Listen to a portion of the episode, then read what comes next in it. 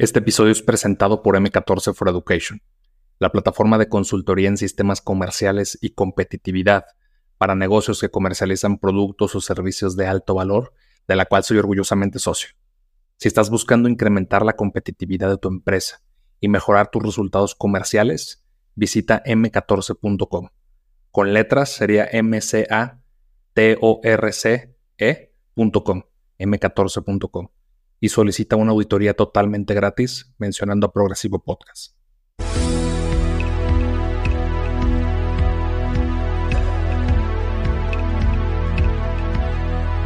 Bienvenidos a Progresivo Podcast, una comunidad de éxito donde entrevistaremos a personas destacadas por su mentalidad de grandeza. Aquí compartiremos los retos, sacrificios y victorias que han vivido y que los han llevado a formar su camino de éxito. Yo soy Alberto Larcilla. Y yo Alicia Avellaneda y esto es Progresivo Podcast. Hoy tenemos un especial con las lecciones más importantes que nos dejaron nuestros primeros 21 invitados de Progresivo Podcast. Espero que lo disfruten. Entonces, realmente el, el conocer mis emociones, el conocer mis planes, mis metas, mis sueños, ha sido un proceso complicado, pero necesario. Si yo no hubiera aprendido a conocerlas, yo no hubiera tenido la capacidad de poder crecer y poder hacer crecer a los que vienen conmigo en el equipo. Porque ahorita estamos hablando de, ay Alejandra, haces esto. Sí, pero nunca lo he hecho sola. Nunca he podido hacerlo sola. Y yo... Y ese es un proceso también muy importante. Cuando empiezas a conocer tu potencial, muchas veces crees que puedes hacer las cosas sola y te llena la soberbia. Entonces es, es algo muy fino que tenemos que aprender a hacer. O sea, realmente todos tenemos un talento, todas las personas tenemos un talento, todos tenemos un potencial, pero no podemos cambiar ni nosotros, ni nuestro entorno, ni el mundo si lo hacemos solos. Siempre, siempre tenemos que encontrar con quién remar. Y creo que es parte también de la evolución porque claro que hubo un momento en el que me sentí la ama, dueña y señora del mundo, yo puedo hacerlo y tras, o sea, la vida te da un revés increíble porque no puedes hacerlo y por más que la motivación sea personal, siempre tienes que saber rodearte de un buen equipo. Si somos honestos, estos últimos años podemos ver muchísimos trastornos de ansiedad, de ánimo, de depresión y tiene que ver con este tema de tienes que ser feliz, tienes que ser feliz. Ve toda la gente en Instagram con sus motos y con sus carros y, viajando y tiene y yo y tú aquí en tu, tragando en tu topper eh, a la hora de la comida dices, "No, ¿qué estoy haciendo de mi vida, no?" Y entonces viene todo este tema de el fear of missing out, ¿no? Me estoy perdiendo algo y no ni siquiera me enteré. Como que hay un chorro pero no sé qué, ni por dónde, pero ya me siento ansioso porque no estoy ahí. Y entonces leía sobre cómo la prosperidad incide en la felicidad y es al revés. El, el, origen de una vida próspera es orientarte coherentemente hacia dónde está tu felicidad y no al revés. Esa es justo la patología del tiempo ahora en donde yo necesito la prosperidad, además entendida como un set de circunstancias específicas, materiales, apariencia, logro, estatus, posición, achievement, ¿no? Este logro de logra, logra, logra, logra, que tiene un vector de satisfacción psicológico, siempre lograr un objetivo da satisfacción, pero en cuanto lo logras, se va. Ya, ya estás buscando otra cosa. Necesito, ojalá fuera a buscar, Alberto. Necesitas. Y eso, esa necesidad en el tiempo es crónica y es abrumadora. Y ahí hay justo, paradójicamente, todo lo contrario que felicidad. Hay una angustia crónica por lograr, por aparentar, por tener, por... por, por ah, tengo que, y además tengo que mostrárselo al mundo. Porque si nadie lo vio, no soy exitoso. La, foto de Starbucks, ¿no? Si, no, no, me saco foto, no fui. No, y además dejan, no fui, pero si no tomo Starbucks, no soy nadie. La mercadotecnia ah, que nos define de repente un éxito a través de fotos muy bonitas en Instagram, este, yates, casas, edificios, mansiones, grandes empresas.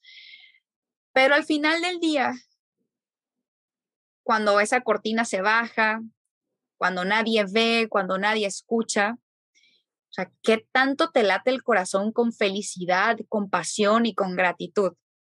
Y algo que con lo que a mi corta edad, porque quiero pensar en la longevidad de los cien y pico de años, así que para mí ahorita los que estemos en los 30 estamos en chiquititos pasos, ni se desesperen. Ah, he vivido súper de cerca esto de, a ver, ya obtuve este éxito, ya logré este éxito o esta meta, eh, participar activamente como candidata a la alcaldía de una de las cinco principales ciudades de México, como lo es Tijuana. Eh, tener responsabilidades en un partido político, crear mi propia eh, consultoría, formar parte de un consejo de empresarios donde, pues, mujeres dos contra casi 20, ¿no? Y dices, bueno, vas conquistando estas metas, va creciendo tu cuenta bancaria, pero ha llegado el punto, y eso fue hace poquito más de, dos años, que dije, a ver, a ver, a ver, pero ¿soy feliz? O sea, esto me hace estar conectada conmigo misma, vibro realmente con intensidad con lo que hago, me levanto con ganas de todos los días avanzar sobre ese camino y la realidad es que a muchas cosas me respondí que no. Entonces, esa definición de éxito para mí ha evolucionado a lo que hoy les, les compartí, ¿no? Pero ha sido un proceso, ha sido un camino y lo que más podría decirles es que es importante comenzar, ¿no? Creo que no hay una etapa tardía, sino comenzar a estar conscientes de todos estos temas para, para entonces tener una propia definición de éxito, porque, porque creo que definitivamente es, es diverso, es relativo y es la individualidad de, de cada ser humano y maravilloso de este planeta, ¿no? Y que no nos nuble, preocupe, detenga, pues lo que el otro o la otra esté logrando. Al final, el mayor o no el mayor, el único gran contrincante eres tú mismo, ¿no? Tu viejo yo contra el de ahora y contra el que quieres ser. Entonces, creo que ahí, ahí es donde está el, gran reto para ese éxito. ¿Cuál fue la barrera dentro de toda tu trayectoria? Digo, porque no todo es profesional, que tuviste o la, la más difícil que tuviste que superar para lograr ser quien eres hoy. Yo mismo. Creo que esa fue la barrera más difícil. Mm, yo mismo fui mi barrera que no, no me permitía dejarme ascender o dejar hacer las cosas o creérmela, como me decían muchos que me la creyera, para poder lograr lo que he estado logrando. Y aún me ha faltado.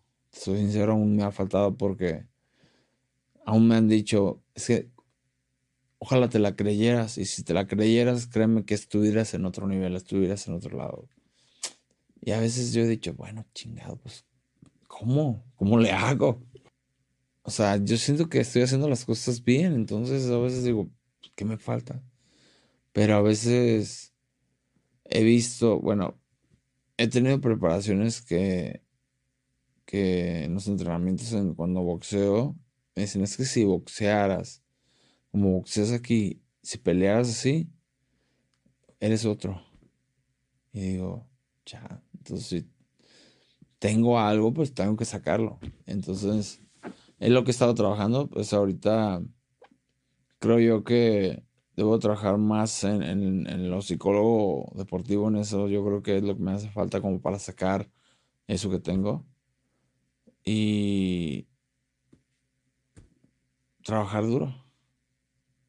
Yo creo que cuando un emprendedor empieza a conocer un poquito el éxito, eh, te subes al ladrillo, empiezas a gastar de más, empiezas a darte una vida que todavía no te corresponde, empiezas a, tener respuestas que no, te, no, son las correctas, eh, un crecimiento desproporcionado dentro de nóminas, dentro de gasto fijo, dentro de todo eso, que yo creo que, que en el tema personal, cuando caes y te das cuenta de la realidad de que no era tu momento y tú pensabas que sí, creo que es de los fracasos más fuertes, ¿no?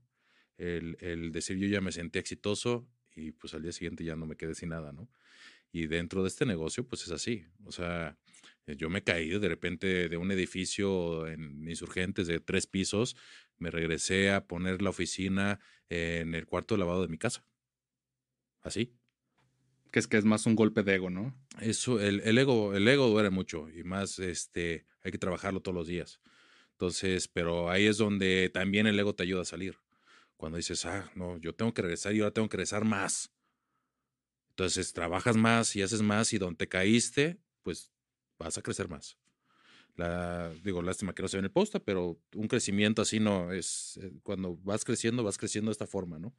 Entonces va, vas cayéndote, pero siempre levántate más alto donde te caíste, ¿no? Ahí es donde. Pero y la humildad, saber que, que vuelves a tocar puertas. Yo, por ejemplo, de coches del año, pues esa vez tuve que regresar, te repito, de unas oficinas de tres pisos a, al cuarto de lavado de mi casa ahí a poner otra vez el escritorio y de en ese entonces un Honda Accord del año, pues tuve que venderlo y me iba con un Chevy de, con canastilla de instalador para todos lados, ¿no? Entonces es parte de la, de la humildad que debes de tener en los momentos de caída. Vamos a hacer un ejercicio a ver cómo se sienten. Ustedes díganme cómo sienten. ¿Qué pasaría? Lo que dice Alice es padrísimo. Si renunciaras a tener un balance en tu vida. No lo necesitas. No se puede. No hay manera. Sí, porque regularmente nada más estamos cambiando nuestro ego a donde nosotros percibimos que es la prioridad. Así es. Entonces, por eso nunca vamos a encontrar el balance. Pero más, yo digo, ¿el balance dónde? Si voy a cocinar, voy a cocinar con todo, no voy a balancear esa experiencia. Si te voy a, si estoy en el podcast, estoy aquí con todo en esta experiencia, no hay balance en ello. Si estoy manejando, estoy disfrutando una buena rola, ¿qué balance va a haber? Estoy disfrutando al 100. Si estoy en mi tiro con arco, estoy ahí. Si estoy con mi pareja cenando y la quiero escuchar y estoy con todo mi poder queriendo recibir quién es ella o yo diciéndole quién soy yo, con todo. Al final es una vida absolutamente presente. La mente genera esta parte de tengo que darle el mismo porcentaje mental, matemático a la vida para que parezca que es por bloques y entonces tengo este equilibrio que decías de amigos, pareja, hijos, tal. Pero eso no se puede. Sí, que es la metodología de Ikagai. Sí. Que te habla de eso, ¿no? De todo tu vida en un equilibrio. Pero esto es como, oye, la vida no es plana. No. La vida realmente es un momento presente. Correcto. Y es con todo. Es que estás ahí. No hay manera que no estés toda, todo tú ahí. ¿Me explico? Sí, sí. O sea, te estás lavando los dientes, estás toda tu esencia, tu presencia, tu presente y tu poder, todo lo que eras y aprendiste, ahí estás lavándote los dientes. O durmiendo. Si yo te doy, fíjate esto, si yo te doy una respuesta a lo que tú tendrías que hacer, o sea, eso, equilibra tu vida, es una idea, o, estaría diciéndote que yo sé vivir mejor tu vida que tú porque soy coach. Por lo tanto, soy mejor que tú y tengo más ideas de cómo vivir la vida. Yo les voy a decir algo, yo no tengo la más remota idea cómo vivir mi vida. No tengo ni idea. Oye, entré al podcast, no sabía cómo lo iba a vivir. Tengo que descubrirlo. Hoy que llegue a ver a mi hijo, no tengo ni idea con qué me voy a topar. ¿Quién es esa persona? No sé, yo sé quién era. ¿Pero quién es? A sus 16 años, allá entró a la prepa. No tengo ni idea con qué me voy a topar. Ni siquiera salir a la calle. No tengo ni idea cómo voy a vivir. Ahora, ¿cómo te voy a ayudar a vivir la tuya? Menos. Sí, porque no es un tema matemático, ¿no? O sea, no es, no es, una empresa donde dices, oye, voy a ver los históricos para predecir cuánto vamos a vender y queremos tratar la vida con ese mismo nivel de, de raciocinio. Porque, porque, vivimos, o vivimos la vida, Alberto, o pensamos la vida. Por eso Gurdjieff decía, es una cárcel la mente, porque la estoy pensando. La depresión fue más que nada el ego. El ego es, el ego es bien cabrón. Y más ahorita, eh, los followers, los likes, los shares, el dinero, el, prestigio, no es nada, eso no es nada. O sea, creo que tienes que conectar como persona. Vale madre si tienes dos seguidores o tienes 90 mil K, no sé qué. Y creo que mi ego era mucho eso de yo tengo experiencia en los medios, yo tengo esto. ¿Cómo me levanté? Pues creo que la foto fue la que me levantó. O sea, vi que era feliz, que podía hacer lo que yo quería y que había un mundo, que, que la foto no era, ay, el fotógrafo de las bodas, el señor ahí de las, de, el que vende la foto, no, sino que había todo un arte, toda una especialización en retrato, toda una especialización en boda y que era algo artístico, no nada más algo así como al ahí se va. O sea, lo importante es quién eres tú como persona y que eso te lleve a ser feliz en lo que hagas. Y si te hace feliz vender sandalias o si te hace feliz este, bailar o cantar o hacer lo que sea, está bien, pero porque tú lo eres y porque tú lo haces. Y es la diferencia que yo marco ahorita. Ahorita yo trabajo mucho con celebridades, con, figuras públicas, pero no me ufano de ello, pues, o sea, no, no es como, ah, es que yo le tomo fotos a no sé quién. Es gente igual que yo, es gente que, que le ha ido muy bien en el deporte o en el arte o en la actuación, pero no definen quién soy como persona. Si el día de mañana dejo de hacerlo, voy a seguir siendo feliz tomándole fotos a doña Lucy, la de la esquina, y a Miriam, la primera comunión de su niña, este, que tomarle fotos a gente importante. O sea, siento que la, la, en medida en el, en el que nos bajamos a tierra y decimos, puedo mejorar, Sí, exacto. Yo creo que es, también ahí el, el, punto medio. Ni autosabotearte en decir no soy tan bueno, ni creértela en que soy el más chingón. Ahorita bien lo decías, a lo mejor yo veo mi trabajo de hace 10 años, ya he querido borrar mis, mis carpetas, mis discos duros del 2014 y 2015, pero digo, no, porque cada que los veo digo, es neta que alguien me pagaba por hacer esto, está horrible, está horrible. Y ahorita a lo mejor veo mi trabajo y seguramente en el 2040 voy a voltear al 2020 y voy a decir, qué horror el trabajo que hacía en el 2020. ¿no? Voy a ver la foto que, que le hice a Alicia Alberto y voy a decir, qué neta. Pero es parte de la evolución, es parte de creértela y de decir, quiero estar más allá, quiero aprender más. Hay gente siempre que va a saber más que yo y puedo, puedo aprender de ellos. Ya, ya, ya me piré a otro, a, otro universo más acá, pero, pero es, es eso, pues, es decir, puedo aprender más y estoy en constante crecimiento. Yo soy de la creencia de que hay personas que ya tienen esa habilidad, que tienen las habilidades que las cosas se les dan muy fáciles. En mi caso, yo tengo que trabajar más para que se me den las cosas y lo disfruto. Entonces, si tengo que trabajar el doble o el triple, lo voy a hacer. Que ahí es donde entra la parte de lo apasionada que estoy y es por eso que llega momentos que necesito la desconexión porque me entrego tanto que llega un punto en el que me siento saturada. Sí, es que también al tratar de hacer tantas cosas a la vez, porque no solamente es tu trabajo, o sea, es ver por tu familia, ver por ti, o sea, uno tiene una vida aparte del trabajo. Así es, así es. Y sobre todo, pues toda esta enseñanza, ahorita que tocas el tema de, la vida y de los hijos, esta enseñanza que le estoy dejando a mis hijos también me hace sentir todavía más comprometida. Me gusta que vean una mamá profesional, una mamá que va a luchar siempre por lo que cree, por lo que desea, no serme infiel a mí misma. Siempre buscar mis sueños, porque sé que eso le estoy transmitiendo a mis hijos. O sea, veo a mi hija, la mayor, que se siente muy orgullosa de mí y eso me alimenta el alma. Y es lo que me permite seguir día a día y sobre todo en estos momentos que todo mundo los tenemos cuando sientes que ya no puedes más. claro que no todo es maravilloso, ¿no? Evidentemente en este, en este proceso de, de conocer esta nueva industria, pues también tuve mis bajones, porque me tuve que enfrentar a muchísimas situaciones de desconocimiento. Y yo yo me juzgo demasiado, todo el tiempo me estoy calificando, ¿no? Todo el tiempo estoy viendo, ok, ¿qué avancé de ayer a hoy? ¿Soy diferente? ¿Soy una mujer diferente a como era un mes atrás?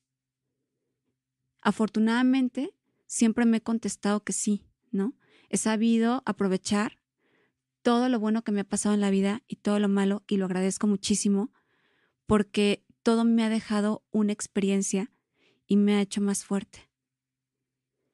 Y sé que todo esto, pues también se lo estoy enseñando a mis hijos. Espero que lo repliquen. Hay que ser muy tercos. Toda la vida te van a decir, no, es que eso no. ¿Cómo vives de la música? ¿Cómo esto? Yo creo que si algo te apasiona, hay que ser muy tercos. Hay que ser, hay que ser muy tercos y muy honestos. Hay que realmente tener una vara alta, personal, para decir, yo tengo que mejorar, yo tengo que ser lo mejor, ¿no? Lo mejor que tú puedes, ¿no? Porque el mejor no existe, pues. El mejor para quien lo percibe, o sea, está, está increíble que alguien diga o, o, o goce o disfrute de lo que tú haces. Pero siempre lo tienes que hacer tú creyendo en lo que estás haciendo. No puedes, eso, eso que alguien se contagie de de tu música, que le encante, que se haga fan, eso no, no lo puedes comprar. No, no se puede. Tienes que ser muy honesto y muy terco. Tienes que encontrar el momento de hacer las cosas. O sea, dice, no, es que no tengo tiempo. No, sí tienes tiempo. La cosa es ponerte a hacerlo, pues. O sea, mil veces me dijeron, oye, ¿qué te dedicas? Soy músico. No, no, en serio, güey. O sea, ¿qué te dedicas tú, cabrón? Pues a la música, cabrón. Y, y es difícil, o sea, que tocas en bodas o 15 años, y que no. Toco una banda que se llama Cuca y tenemos una rola que se llama La Pucha Asesina y nos va muy bien. ¿Cómo? O sea, no, no lo creen hasta que lo viven, ¿no? Sí se puede, claro que se puede, a huevo se puede y lo voy a hacer, ¿no? Tienes que tener principios, tienes que tener metas, pero sí se puede, sí se puede. O sea, sí se puede, si, si quieres ser el tipo más millonario, pues a lo mejor, a lo mejor eso no, no determina tu éxito, ¿no? O sea, el dinero no, no asegura el éxito. Lo, que, lo que asegura el éxito es, es tu satisfacción personal, pues. ¿Qué necesitas? ¿Con cuánto estás a gusto? Este, ¿Qué es lo necesario para ti? ¿no? ¿Qué, ¿Qué te hace feliz, cabrón? Y ya con eso, si tú tienes eso, claro, y lo puedes, claro, siempre uno quiere una, un algo más, ¿no? Una meta. Sí, sí se puede. Pero primero tienes que, hay que chingarle. Ese es el mejor consejo a todos. Hay que chingarle. Así. como estás tú internamente, estás por fuera. Evidentemente se nota y tiene que ser un balance. Todos los aspectos de tu vida, emocional, físico, laboral, tiene que ser un balance porque al final lo que transmites por dentro se ve hacia afuera. Hay que trabajar la autoestima, la autoestima, claro. Muchas veces el miedo de hablar en público viene de la niñez, de un trauma o de alguien que te dijo, no hables, tú cállate, no hagas eso, eh, ¿sabes qué? Tenía puras hermanas, tú no grites, no hables. O sea, son muchas cuestiones emocionales que al final repercute al, al finalizar el momento de comunicar. Entonces, yo en mi caso he trabajado como un, eh, un ciclo en todos los aspectos, o sea, un balance. ¿Por qué? Porque eso me ayuda y sobre todo también inspirarme de muchas cosas. El empapar de muchos contextos y el estar bien a mí me ha funcionado para comunicar de una manera efectiva. Estar bien conmigo, o enamorarme de mí. Les voy a compartir, una vez me tocó un jefe que me dijo que es algo que intento hacer diario o por lo menos constantemente. Iba a una entrevista de trabajo y le dije que era como un maestro que yo consideraba también como un mentor y era muy bueno. Y le digo, oiga, profe, a ver, ¿qué tip me da para que consiga ese trabajo? Me dijo, ese día haz lo que te gusta hacer. Y yo, ¿cómo? Sí, desayuna lo que más te gusta, haz ejercicio, lee el libro que te gusta. Ok, entonces lo hice y yo en mi persona llegué perfectamente cómodo, me sentí a gusto y me fue súper bien, o sea, me dieron el trabajo. Entonces yo recomiendo que constantemente estés como trabajando en tu ser, porque cuando no estás bien, tu- cuando tu estima no está bien, es más, hasta tu lenguaje cambia, tu- tus palabras cambian, tu estado de ánimo cambia, la energía es, es diferente. Entonces yo sí le recomiendo, es un tip, siempre haz lo que te gusta. E inclusive, y lo he visto en terapia, no me ha tocado a mí, pero lo he escuchado, que regreses a tu niño interior. ¿Han escuchado eso? Sí. muchas veces por jugar a ser grandes, perdemos esa parte creativa. Si volteas cuando tú eras niña o eras niño, Alberto y Alice, había cosas que hoy dejaste de hacer, pintar, jugar. Y cuando tú estás en un tema de comunicar y generar discursos, generar material, tienes que regresar a, ese niño. Porque te habla y te dice, ah, mira, esto te, esto te sirve, esto te gusta, y es una fuente de inspiración impresionante. Mi hija me vio los ojos y me dijo, ¿que cómo lo sé? Porque lo hice. Porque yo tengo que sobrevivir. Es, ese espíritu no lo hubiera logrado si no lo hubiéramos sacado de la escuela, fifi, lo hubiéramos puesto a vender y a sobrevivir. El problema de las ventas es que a todo el mundo le da vergüenza. Nadie quiere ser vendedor porque todos tienen vergüenza. Cuando es la función más importante. Muchas veces digo, mira, lo más difícil de descubrir la molécula, patentarla, ganar dos veces el Premio Nacional de Tecnología, una vez el Premio Nacional de Salud, que la Universidad de Oxford te reconozca, graduar 20 doctores, 15 maestros, 200 de pregrado, este, ser la primera tecnología que se transfiere de México a Alemania. Lo único más difícil que eso es comunicarla breve, divertido y en bases sencillas para venderla recurrentemente en bases utilitarias. Entonces dices, wow, o sea que el coraje de decir, hija, no tengo para pagarte. Y no solo no tengo para pagarte, no tengo para mantenerte. Y lo único que hay es esta gelatinita muy rica para que la saquemos a vender.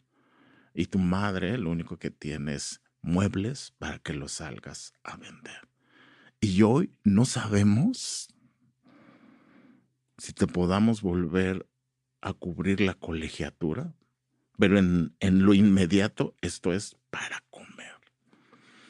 ¿no? Entonces, wow, o sea que, ¿y en qué maestría y en qué universidad hubiera aprendido eso? Pues no. ¿No? Entonces, digo, finalmente regresó, alguna vez se graduó del TEC de Monterrey, hizo una maestría en la Branding Academy de Hamburgo, arrancó allá a Curago Biotech, Alemania.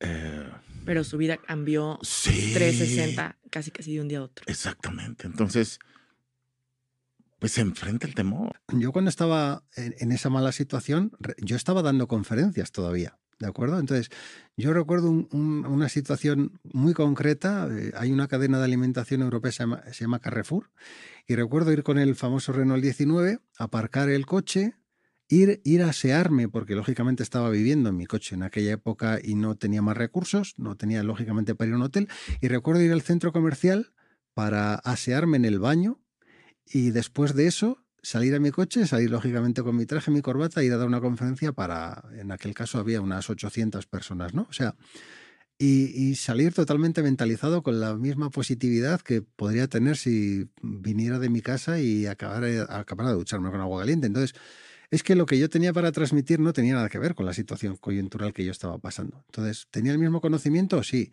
¿Tenía más experiencia? Incluso también, ¿no? Entonces, pues desde, ese punto de vista, seguía siendo igual de generoso, seguía siendo igual de positivo y al final, pues ser positivo no es que sea una ciencia mágica, pero sí que te ayuda, yo creo que en ciertas situaciones, a sobrellevar mejor aquello que puede ser negativo. No se trata de pensar que odio esto de la psicología positivista, esta, todo, todo, es positivo, no, todo no es positivo. Hay lógicamente cosas que son malas, ¿vale?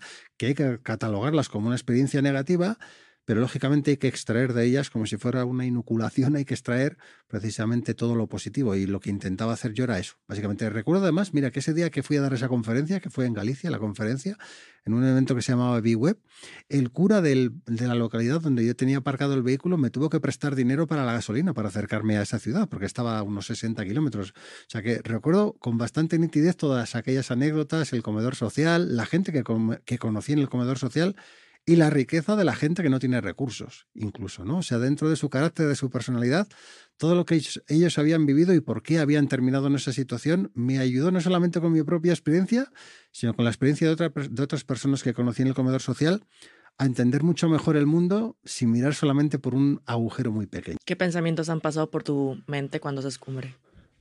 No, cuando la primera, la primera vez que hice cumbre en el Iztaccíhuatl, la verdad sí se me salieron las lágrimas a la hora de ver la cumbre que ya estaba literal a 20 pasos, que ya era la última roca para escalar. Ahí una satisfacción total me llegó.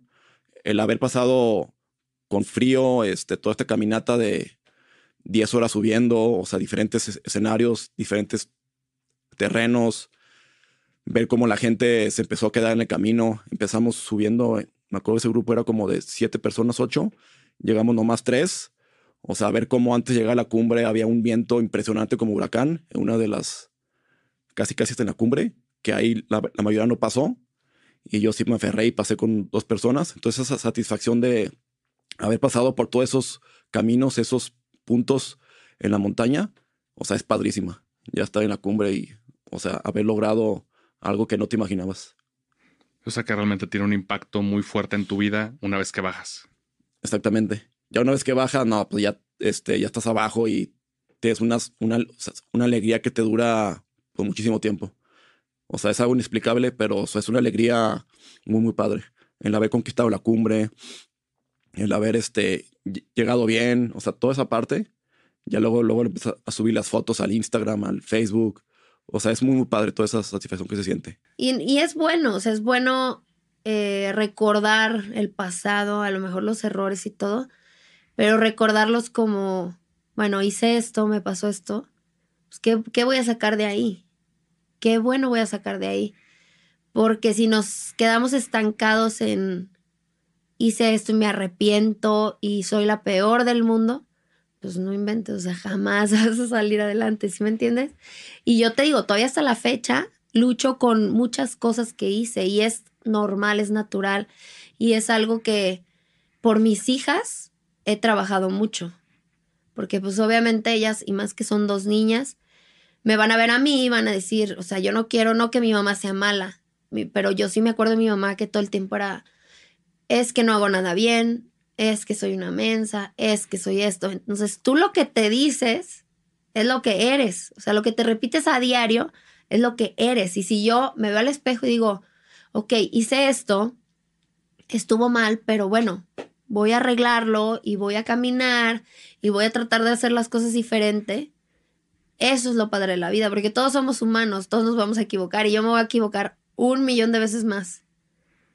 Pero sí es cómo ves las cosas. Y yo era lo, es algo que le admiro mucho a mi esposo, que, o sea, yo todo el tiempo lo veía de buenas y a mí hasta me da coraje. Yo decía, es que ¿por qué está de buenas? O sea, yo estoy súper enojada y yo estoy deprimida y todo, y él siempre Sí, bromeando y ya sabes, ¿no? O sea, Sí. bromeando y todo y pasaban mil cosas en su fam- pero él siempre positivo y sí, sus días de malas y es medio corajudo y todo, pero siempre es como que para adelante y para adelante y para adelante y órale. Y la neta es súper súper chambeador y siempre está viendo qué hacer. Entonces yo, en cierto modo, me da coraje, era lo que, lo que decíamos, o sea, tú cuando bajaste de pesos te, te empezaron a criticar mucho, o cuando subiste de peso te empezaron a criticar mucho, o sea, nunca le vas a dar gusto a los demás. Y si te ven feliz, si te ven triunfar, si te ven esto, era, yo decía, es que ¿por qué me da coraje que él esté bien, que él esté feliz? Pero era algo que yo anhelaba, que yo decía, es que yo quiero estar así, pero yo no podía estar así. Sí, no sabes, no sabes cómo hacerlo.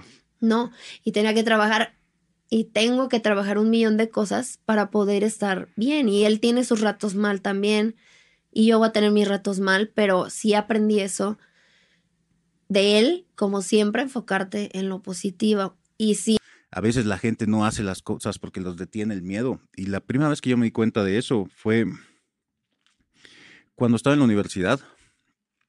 Em, por presión de un amigo, un compañero de la escuela, me metí para presidente de la, em, del Consejo de Estudiantes. Y a mí no me gustaba hablar en público. Eso es algo que ha sido adquirido a la fuerza, ¿no? Me, me forcé eh, a poder hablar en público. Y al día de hoy, o sea, dame un micrófono y dame un tema y te puedo hablar hora y media enfrente de la gente que quieras, ¿no? Pero yo en prepa, por ejemplo, tronaba, eh, tronaba materias porque no quería pasar a la oratoria. Continuando con, con la historia del, de lo de la presidencia, perdí porque no quise pasar a los salones a hablar enfrente de todos. Ya sabes, como entrar a cada salón enfrente de gente que no conocía a, a hablar. Y el día que iban a anunciar quién ganaba, yo sabía quién iba a ser yo y no fui. ¿no? Y después de eso, como que hi- hice mucho, mucho, mucho trabajo como de, de de retrospectiva, de análisis de por qué había hecho lo que había hecho. Y dije, no, no puede ser que eso te detenga, brother. ¿Qué, qué te está pasando? ¿No? Y fue ahí cuando me convertí en DJ porque fue como mi primer approach a me voy a poner enfrente de la mayor cantidad de gente posible y me tengo que quitar ese miedo, ¿no? Eh, y luego empecé con la agencia y entonces me, me empezaban a invitar a pláticas y entonces ya yo iba a salones de escuelas a hablar y, y- y fue como me quité ese, ese miedo y a partir de ese momento, si algo me da miedo, para mí es un indicador de que eso es lo que tienes que hacer. ¿no? O sea, no, no te puedes ir por otro camino, tienes que, tienes que quitar eso, ¿no? Eh, y es algo que trato de ayudar a la gente a, a romper, ¿no? Siempre que veo que alguien no está haciendo algo porque no cree en sí mismo, pues tratar de ser esa persona que le da el empujona. Tú puedes, ¿no? O sea, la diferencia entre tú y, no sé, el, CEO de la empresa multinacional es que se atrevió a hacerlo, ¿no? Que, se, que, que le dedicó el tiempo y esfuerzo a lograr lo que estaba buscando, porque todos somos personas iguales, ¿no? La crisis de los 40, fundamental y importantísima. Este, me empieza a entrar como a los 38 años. Híjole, pues no tengo esto, no tengo esto, estoy bien pagado, ¿no? Que la verdad encontré un- una muy buena familia en la empresa, en la empresa aquí de Guadalajara. Y digo, pues sí, pero tengo una hipoteca, tengo tres hijas, este, tengo un buen sueldo. ¿Qué hacemos? ¿Te quedas? O lo, o lo catafixias, ¿no? Entonces digo, no, pues vamos abriendo la otra catafixia. O sea, tiene que haber algo mejor, ¿no? Este, el tema de los sueldos, que, que lo platicaba con una amiga, eh, pues es una limitante. O sea, por mejor sueldo que tengas, por el más CEO que seas de la empresa nacional, el sueldo es un tema que limita a la gente, ¿no? Este, en- a los 38, 39 años que me estuve con este pensamiento, pues decido renunciarle a uno de mis jefes, ¿no? Este, un personaje y, la verdad como un, un padre que me enseñó muchísimo en la empresa. Este, Le dije, oye, pues ya sabes qué, pues este mono se acabó. ¿Cómo? Pues está todo bien, ¿no? O sea, aparte renuncié en un muy buen momento, ¿no? Porque como que uno renuncia cuando las cosas van muy mal. Yo renuncié cuando la empresa era, iba en el mejor momento, ¿no? Dice, oye, pero pues me decían, es por dinero, este, ¿cómo se llama? Te cambio el coche, este, te doy mejor un seguro de vida, ¿cuánto quieres ganar? Le digo, no, es que creo que el dinero es un tema paralelo a tus éxitos profesionales y creo que puedes tener mucho dinero sin éxitos profesionales y va a estar totalmente hueco. Si tienes muchos éxitos profesionales, el dinero tiene que venir acompañado de esos éxitos profesionales.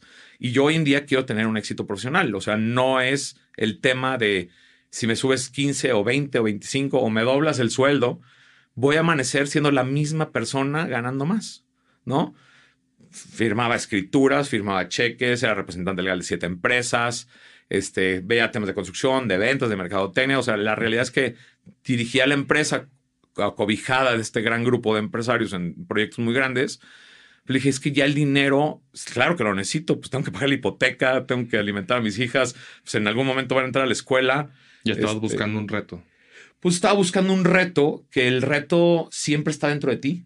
O sea, es un tema que lo he ido cada vez descubriendo y fomentando más. O sea, el reto está dentro de ti. Este, ¿Y en algún momento Capela estuvo en riesgo de cerrar o algún otro emprendimiento que hayas cerrado o en riesgo en tu trayectoria? Porque muchas veces pues, el éxito no llegó de la noche a la mañana, ¿no? Tuviste que tener algunos fracasos.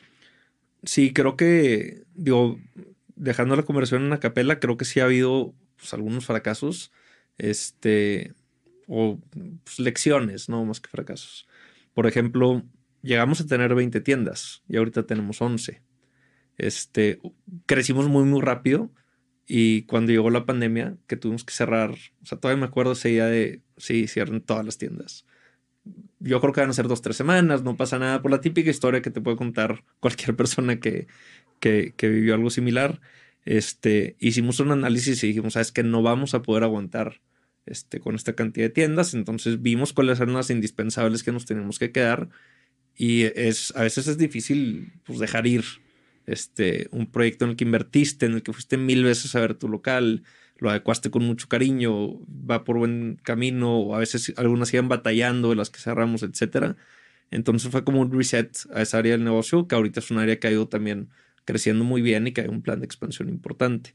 Este, creo que ahí fue como una lección un poquito de humildad de está muy padre ir creciendo y poder presumir un número de tiendas este año tras año que va creciendo, pero no lo es todo. O sea, hay que también saber cuándo tomar una pérdida y cuándo tomar una lección. Ah, ah, tengo dos o tres recuer- recuerdos de mi abuelo. Mi abuelo se murió cuando yo tenía 13 años. Entonces, mu- muy, viví con él mucho tiempo, pero era niño. Yo no sé cuándo me dijo algunas cosas y por qué al día de hoy me las recuerdo. Pero mi abuelo me decía, oye Raúl, no le puedes caer bien a todos. Algunos le va a caer bien y a algunos le vas a caer mal. Pero lo importante es que la gente hable de ti. Hable bien o hable mal, que hable. Y yo no recuerdo, pero decía, ¿por qué abuelo? Porque si, si no habla de ti, significa que estás muerto o eres don nadie. Y de repente me salen estas palabras, digo, güey, que la gente hable. Yo sé quién soy. Él me conoció y me dice, oye, en redes sociales era idéntico que en la realidad. No, a veces me dice, eres más simpático porque dice más groserías. Pero en, en general es, eh, yo sé quién soy. y yo sé cuáles son mis valores y cómo me porto en la vida y cómo son mis relaciones. Y si fuera una persona de la mierda, no estaría donde estoy al día de hoy, no tendría abundancia. Y sé que estoy haciendo algo bueno porque si no, no tendría abundancia en mi vida. No sé, que la gente hable. Yo me enfoco a crecer, porque me encanta crecer, y a brillar. Y creo que siempre te has enfocado en crecer, porque si viviste esos 13 años de tu vida, cualquier persona, bueno, no cualquier persona, pero muchos pudieron haber caído en depresión. Y tú tomaste todo eso para convertirlo en algo positivo. Sí, digo, ahí agradezco también otra vez mi, mi papá y mi, y mi abuelo, porque ellos eran muy enfocados en el dinero, pero eran enfocados en cómo crecer negocios y en, en, una mentalidad empresarial, de emprender. Entonces siempre ahí para mí fue, ok, ok, esto salió mal, ok, ¿cómo lo hago? O esta cosa en mi vida no está bien, ok, ¿cómo lo puedo mejorar? Entonces otro agradecimiento de otra cosa que me han eh, enseñado y yo la he transformado en todas las áreas de mi vida. ¿En, algún momento te dio este síndrome del impostor? Sí, claro, por supuesto. Pero vamos, que vivo con el síndrome del impostor. O sea, quiero decir, o sea, yo soy, yo sé, yo sé lo que soy, ¿eh? o sea, yo sé si tengo mis carencias y sé mi, soy muy consciente. creo que me conozco bien como para saber dónde puedo tener más carencias, dónde puedo ser mejor y dónde puedo ser peor. Eh, pero no sé si es el síndrome del impostor, pero el síndrome del nunca suficiente. Para mí ese es el mayor reto. Porque además, cuando has tenido la suerte que he tenido yo de, ser, digamos, o de tener una posición bastante relevante para la edad que yo tenía en ese momento, eres un poco como la joven promesa. Y el, yo ahora tengo 28 años, el decir, ya no soy tan joven eh, ni tan promesa, ¿sabes? Y ver si vas a ser suficiente, si vas a poder llegar eh, a, cumplir esa promesa que se suponía que eras, eh, si vas a hacer todo lo que esté en tu mano para alcanzar lo que tenías en la cabeza, ¿no? Entonces, cuando partes, digamos, de una base tan joven, de una base bastante elevada, seguir superando eso, el listón es tan alto que quizás esa sea la mayor losa, el mayor peso que, puedo llegar a tener ahora mismo. Sí, la, barrera mental, básicamente. Sí, yo creo que va pegado a la gente que también es ambiciosa ¿no? y que, quiere llegar lejos y que quiere conseguir generar impacto. Yo me obsesiona generar impacto en la gente, en empresas, en lo que sea, ¿no? Por eso también la parte del contenido este tipo de cosas. Ahora las mentorías, ¿no? Que ahora me dedico básicamente a ayudar a, compañías a, generar sus estrategias de marketing, de ventas. Eh, pues el, no ser suficiente, el no generar el suficiente impacto, el, no llegar lejos, para mí es lo que, entre comillas, muchas comillas, me atormenta en el día a día. ¿no? Sí, que yo les este digo al, equipo, oye, ¿qué pasa si te mueres mañana? O sea, todas las cosas que quisiste hacer, todos los retos, todas las experiencias, te quedas con eso. Entonces, lo mejor que puedes hacer es el día a día dar lo mejor de ti. Así es, así es. vamos, 100%. Luis, hay, que ser, eso lo decía mucho Steve Jobs, ¿no? Sí. Que se miraba al espejo y cada mañana se preguntaba si estaba haciendo lo que quería hacer, eh, si se muriera mañana, ¿no? Eh, pues si eres consciente de eso y estás muy aware de que mañana se te puede acabar o en 10 minutos, eh, yo creo que también te ayuda. Es muy cansado mentalmente, pero te ayuda a ser mejor. Sí, te ayuda a modificar si sientes que lo necesitas. Y luego también, aparte de eso, es el poner excusas, ¿no? O sea, yo creo que nadie tiene que quedarse sentado y culpar al mundo por lo que le está pasando, ¿me entiendes? Y poner excusas, no, bueno, ya sabes, es que yo vengo de aquí, yo vengo de allí, no teníamos nada, no teníamos nada, eh, no nos dieron las mismas oportunidades, pero yo digo, una vez que la vida te da esas oportunidades, tómala y aprovecharla. ¿Me entiendes? ¿Por qué? Porque si no la aprovechas tú, hay gente detrás de ti que están deseando tener esas oportunidades. Y el hecho de que se te caen las manos y desperdicias eso, yo creo que es lo peor que uno puede hacer. Entonces, mucho de eso fue lo que realmente me motivó, me motivó y me motivó. ¿Por qué? Porque la sociedad, como repito, por aquel entonces, lo primero que veían no era una persona, un Will, bueno, no sabía mi nombre, una persona, lo primero que veían era un negro, una persona de raza negra, era lo primero. Y yo lo que quería es que la gente no viese eso, bueno, que lo vean, eso es la cosa más obvia, ¿no? Entro y dices, ah, bueno, sí, es de raza negra, ¿no? Pero que vean más allá de eso, que vean más allá de eso, que digan, oh, qué bueno, sí es de raza negra, pero ¿qué más? No solamente, ah, es una persona de raza negra, bueno, olvídalo, solamente sirve para hacer esto. Esto, esto y nada más. Jamás va a poder hacer lo otro. ¿ok? O, o, que está estudiando la carrera superior, ¿no? Y está haciendo más, después de la carrera superior está haciendo más que eso. Nada, nada, eso es quizás porque le han, se la han regalado, ¿ok? No, o sea, eso era lo que yo quería. Y yo quizás de allí es donde vuelvo a la empresa en la que estoy trabajando y realmente agradezco eso de esa empresa, porque esa empresa vio más allá de eso. Guías y todo esto se me juntó, entonces pues como quien dice, apenas estoy saliendo de esto de nuevo. Y es que justo como dices, o sea, todos tenemos un momento en nuestra vida en la que estamos hasta arriba, todo va fluyendo súper bien y de repente pasa algo que te da otra vez para abajo y es como de, no inventes, otra vez tengo que empezar desde cero. Eso es lo que iba a comentar, ¿no? Esta sensación de ir hacia atrás. Sí, es horrible. Yo creo que es lo peor que le puede pasar a alguien. Porque es más que nada como que yo entré personalmente en este juego de decir, ay, no inventes, o sea, tanto que he pasado y tanto que he sufrido y todo lo que tuve que pasar y otra vez de nuevo y como que yo empecé a tener un conflicto muy grande con mi fe más que nada, ¿no? Y con la motivación y como que todo eso que yo quería transmitir, como que decir, ay, realmente no sé qué sentido tiene mi vida, este, si realmente está valiendo la pena lo que estoy haciendo, o sea, como de repente ver como que tu vida pasa a través de tus ojos en un momento y a la vez como que, no sé, o sea, fue una experiencia muy, muy difícil porque ni siquiera sabía si tomar quimioterapia, si mejor dejarlo así. Y pues tampoco era como que me daban muchas esperanzas ni mucha motivación en el seguro. Entonces fue como que pues imagínate estar en tu mayor apogeo y estar en tu máximo acá y que de repente te digan, pues a lo mejor no pasas de dos meses de vida si no hacemos algo. Entonces fue algo así como que, ay, no inventes y luego dejar aparte toda tu vida de lado, o sea, como todo el deporte, los planes que yo tenía y uh, tenía posibilidad de asistir a otro mundial en Georgia y no se pudo, entonces fue así como que, ay, no inventes, o sea, fue muy, muy doloroso ver como a mis compañeros ir a Georgia y no sé, fue como, ay no, yo tener que estar pasando por esto. Sí, fue. Claro, porque te quitan algo que es realmente lo que te apasiona. Demasiado. Sí, fue la parte más difícil. Pero mira, esperemos que, que esta charla, y, y, lo platicamos cuando me enseñó tu perfil, Miranda, digo, uh -huh. y es que personas así que realmente tu mayor problema no es que se te rompió un tenis, no es que no pasó sí. el camión, no es que la camioneta se descompuso. O sea, realmente los problemas que son de verdad. Y llega una persona con toda la actitud que yo creo que la tienes, creo que se uh -huh. transmite en todo tu contenido que está en redes. Eh, la pasión la tienes ahí.